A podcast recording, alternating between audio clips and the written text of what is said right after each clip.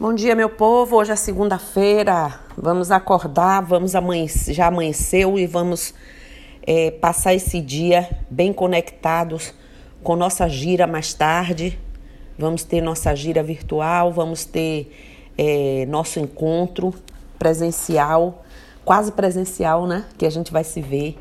Então, e hoje eu amanheci o dia chamando todo o trono sagrado, chamando todos os orixás, pedindo a eles que nessa no embalo do, do, do início do trabalho, eh, todos eles estivessem com a egrégora dessa casa, fazendo aqui no meio desse terreiro todo o depósito de energias e vibrações que cada trono possa trazer, que cada trono possa nos ofertar.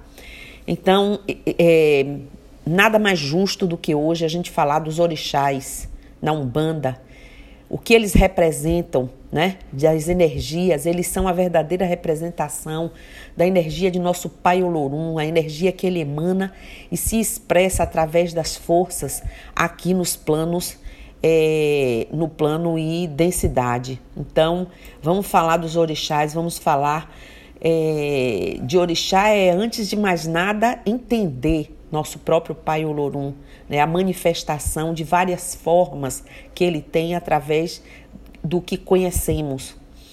É, quando falamos de orixá, falamos em natureza e, e discernimento humano ainda como nós dissemos algumas falas aí nos áudios atrás, é muito falho para entender. Nosso grande problema é surgirmos na contramão dessa natureza.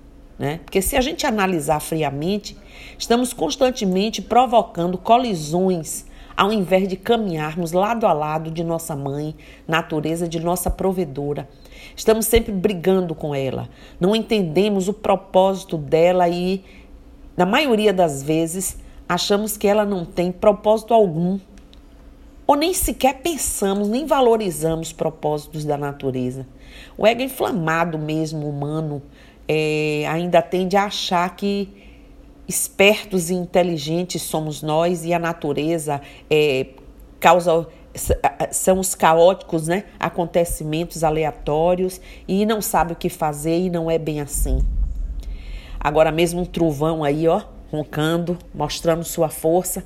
Eu sinto que é partindo desse princípio que os orixás na Umbanda se apresentam de forma ordenada, é, como manifestações divinas do Criador. Os orixás são a verdadeira expressão da natureza. E como tudo na natureza, obedece uma ordem sim natural. Assim também se apresentam os orixás na Umbanda, através dos sagrados tronos divinos. Olha que coisa linda.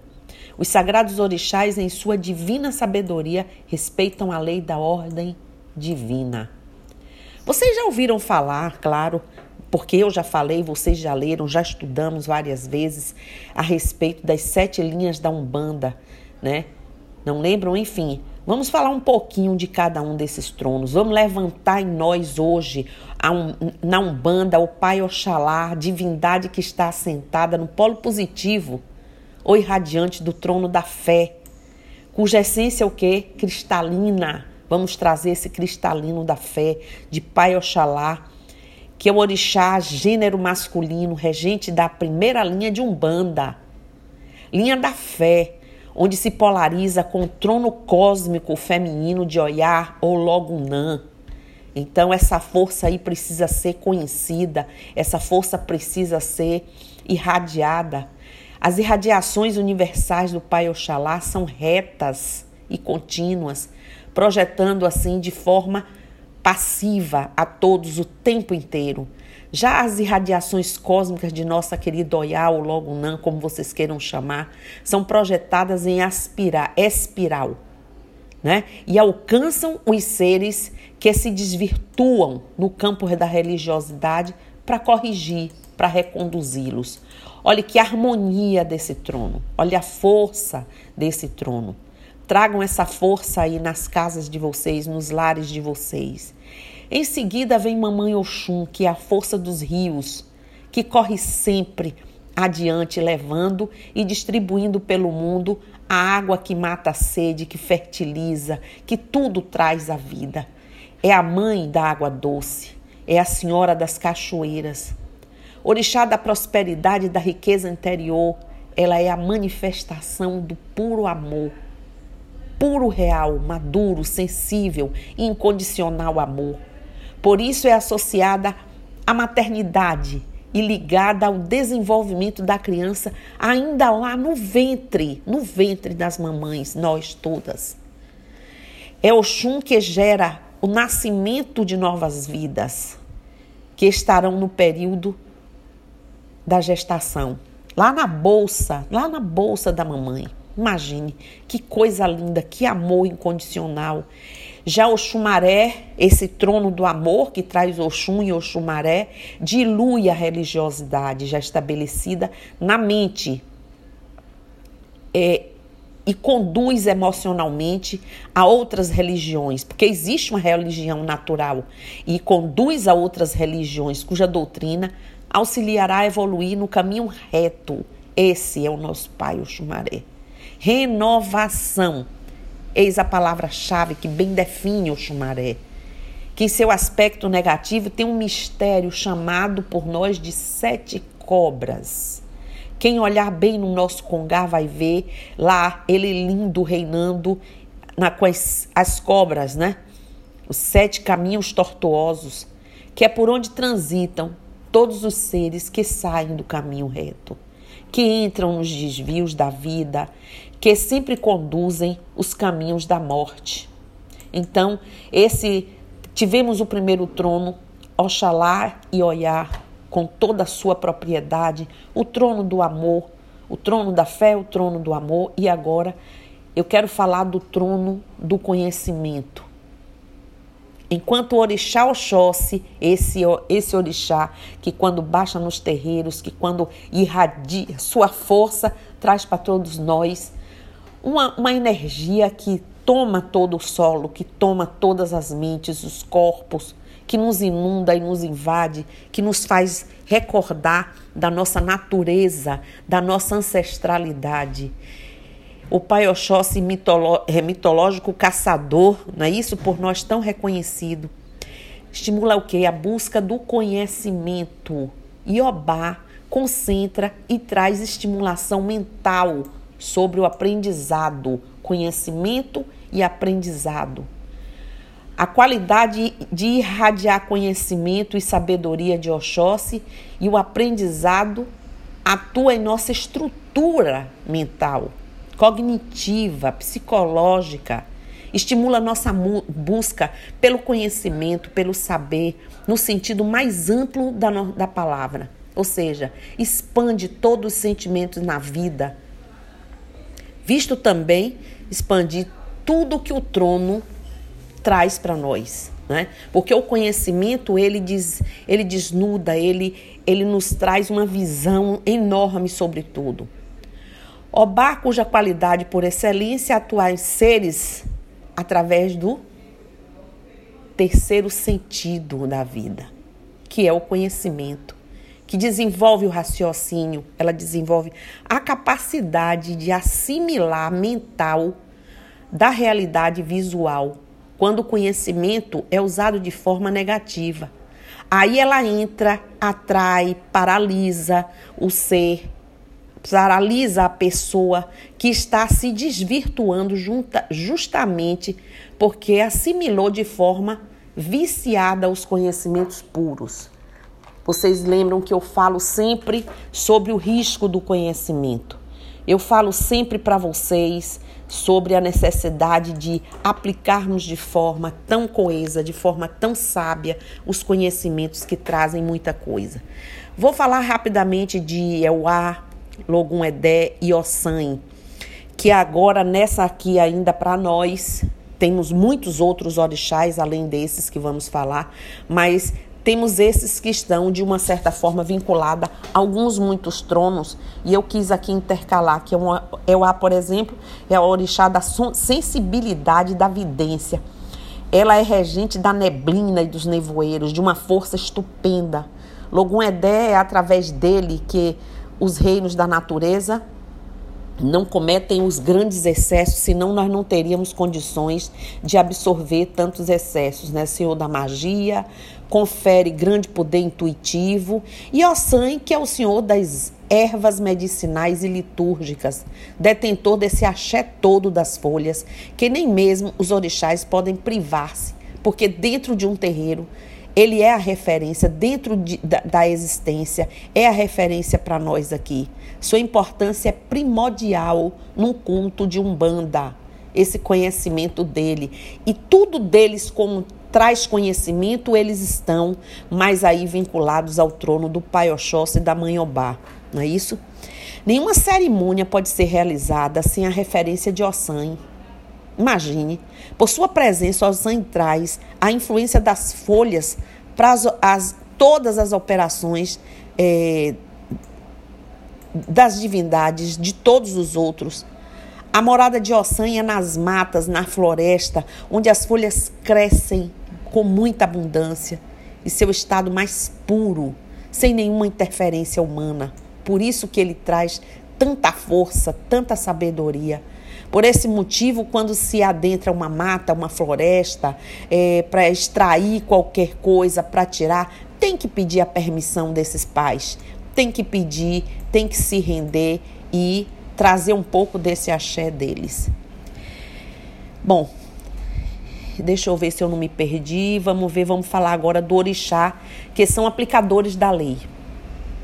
Porque sua natureza é o que? Ordenadora, não é isso? Eles se projetam e dão sua hierarquia, as, eh, suas hierarquias naturais, que são as nossas chegadas através da Umbanda, né? que nos chega através da Umbanda.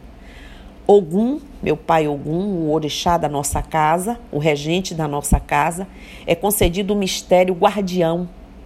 Ele trabalha intrinsecamente ligada com o mistério guardião, Exu, Pombagira e Mirins né? E suas hierarquias, que são verdadeiros policiais astrais, vamos falar assim, que nos ajudam a amparar, é, nos defendendo e abrindo todos os caminhos. E para minha mãe Ansan é concedido o mistério dos desencarnados, no candomblé chamado de Eguns, espíritos, né? E a ela é dado o título de rainha dos mortos, dos Eguns mesmo, pois sua energia é, direcionadora e evolutiva, ela que faz o direcionamento e evolução. Os mestres de passagem aí também muito ligados à sua força direcionadora, à sua força capacitadora para essa, para essa requisição. Então vamos aí saber e esse detalhe de Ansan, porque muitos esquecem disso. Né, do quanto ela é direcionadora, uma área tão importante das passagens. Eu vou dar aqui um esclarecimento, porque me passou agora. Muitos confundem lei com justiça. Alguns pensam ser a mesma coisa, mas realmente falamos de assuntos diferentes. Mesmo sendo tão ligado ao outro, são tronos distintos, mas em perfeita sintonia e entrelaçamento. Mesmo sendo temas diferentes, um depende do outro para a perfeita harmonia que existe espiritualmente é, e uma estreita ligação entre justiça e lei. Pois quando se fala de justiça, logo se pensa na lei. Pensa na lei que dá base para a atuação da justiça. E quando se fala da lei, logo se pensa na justiça que aplica, que é a justiça que aplica a lei. No trono da justiça temos um par. Temos o par do elemento fogo, entre os orixás Xangô e Egunitá. No campo magnético positivo, masculino, a irradiação é de Xangô, o regente desse ano de 2020. Não é isso? Cuja qualidade é irradiar justiça, trazendo equilíbrio para nós humanos aplicação do julgamento, dono da magia do som e de tantas outras qualidades. Rege as pedreiras, sei lá, trovões, fogo celeste, justiça e imparcialidade, aquela palavrinha mágica que a gente vive falando o tempo todo nos estudos dentro do terreiro. No campo magnético negativo, feminino, isso é absorvido pela nossa orixá é Gunitá, cuja qualidade dela é consumir, é esgotar os vícios, comportamentos de desequilíbrio e faz a purificação dos templos religiosos, dos terreiros. Olha que coisa maravilhosa. Do íntimo dos seres e de nossas residências. Então não se privem de chamar. Mãe, eu posso chamar, os, chame os orixás, conhecendo as propriedades deles. Olha, ela nos protege e ampara de magias negativas e injustiças a partir de uma autopurificação para nos renovar. Ela purifica também os conceitos e ideias antigas. Aquelas pessoas que vivem sem entender que a evolução existe, somos seres evolutivos e a espiritualidade também está lá, ó, a mil por hora. Olha só, o trono da lei. No trono da lei temos o elemento ar, nos orixás Ogum e Ansan. Não há fogo sem ar. E assim não há justiça se não houver alguém para aplicar, aplicá-la. Ligação desses tronos aí, maravilhoso, né? Ó, os trovões aqui rompendo, rompendo. Bem, no trono da evolução, vamos falar um pouquinho. Ambos o, são os orixás de magnetismo de força mista. Zelam, cuidam e protegem as passagens dos estágios evolutivos. Nanã decanta o espírito que vai passar pelo processo reencarnatório. Ela rege sobre a maturidade no seu campo preferencial de atuação, que é o racional dos seres, é onde ela atua bem, o racional. Atua decantando, né? O, os, as questões do emocional, preparando para uma nova vida, jamais equilibrada. Ela rege uma dimensão formada por dois elementos que são terra e os pântanos, nos pântanos e a água pantaneira lá, todo junto, né? Aquela terra e a água lá dos pântanos. Ela é de natureza cósmica, pois seu campo preferencial de atuação é emocional, como eu disse em cima, das pessoas. Quando recebem, recebemos sua irradiação, não é? nós nos aquietamos. Quando até o, o, o, o, o termo é, das questões se paralisam se for necessário. E assim permanece até que tenhamos passado por todo o processo de decantação. Nanã forma com o Baluaê a sexta linha da Umbanda, que é a linha da evolução, como eu já disse lá na frente. Enquanto ele atua na passagem do plano espiritual para o material, a encarnação, ela atua na decantação emocional, do adormecimento do espírito que irá encarnar Olha que coisa maravilhosa. Saibam vocês que os orixás Obá e Omolum são regidos por magnetismos terra pura, enquanto Nanã e Obaluaê são regidos por magnetismos mistos terra-água. Nossa amada vovó, mamãe Nanã, porque ela é tudo, envolve espírito que irá reencarnar com a irradiação única que dilui todos os acúmulos de energia adormece. É, nós não lembramos de nada, mas protegidos né, por ela. É por isso que Nanã é associada à sensibilidade, à velhice, que é quando a pessoa começa a se esquecer de muita coisa. Não é isso? Obaluaê liga ou finda o cordão espiritual, que une o espírito à matéria. O orixá é, é, esse orixá é muito associado à cura pois é energia e manifestação do orixá, né? é a essência dele. A transmutação, é, transmutando mesmo, para entendermos a modificação de algo. É, utiliza sua força positiva, o Pai Obaluaê, e leva muito a sério esses processos evolutivos e cuidado, é, ele ele utiliza muita força positiva, que é um fato que temos de levar a sério. Pois hoje vemos muita gente defasada em seu processo evolutivo por brincar com magia. Você sabe que muita gente perde até as suas propriedades e capacidades que vieram na formação da criação, porque brincam com magia. Né? Vamos falar agora de Emanjá, nossa querida mamãe Emanjá. Eu tô correndo porque eu não sei quanto tempo tem isso aqui. Eu fico meio perdida. Ela tem um papel muito importante em nossas vidas, pois é ela que rege nossos lares, nossa residência. Ela que dá o sentido de família, de pessoas. É, ela já pensou nesse momento quanto a gente não deve pedir a ela que traga uma equação de equilíbrio em nossas casas? Ela é geradora do sentimento de amor dos entes queridos, Olha que coisa. Rege a união do universo.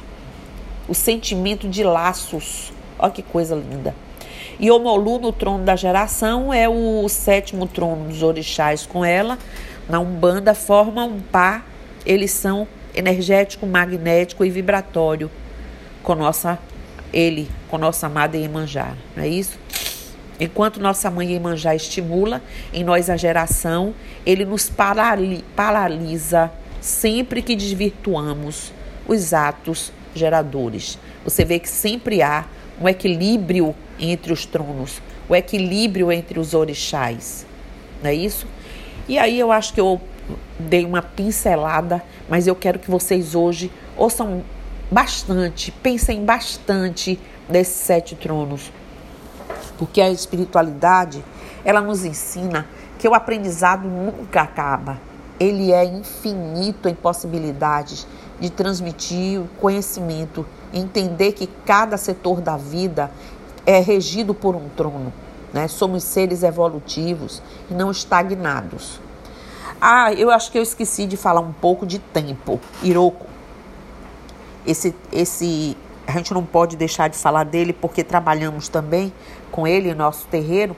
Alguns não trabalham. Está é, ligado à longevidade né? a durabilidade das coisas e o passar do tempo. Ele rege tudo que associa a todos os demais tronos. Ele é o regente do tempo sábio que tudo sabe, que tudo conhece. Então, com todo o nariz entupido pela força aí das águas, contudo, eu acho que eu consegui um pouco trazer para vocês é, a vitalidade, a positividade dos tronos. Eu sei que vocês sabem muito do que foi dito, mas é preciso que vocês não se, é, se esqueçam que hoje, hoje, mais precisamente, é dia de lembrarmos muito desse trono sagrado. Então, fiquem com eles, que Olorum os abençoe, que todo o seu trono esteja na casa de vocês agora, cada um que está lendo. Mucuyu no Zambi, e eu estou aqui.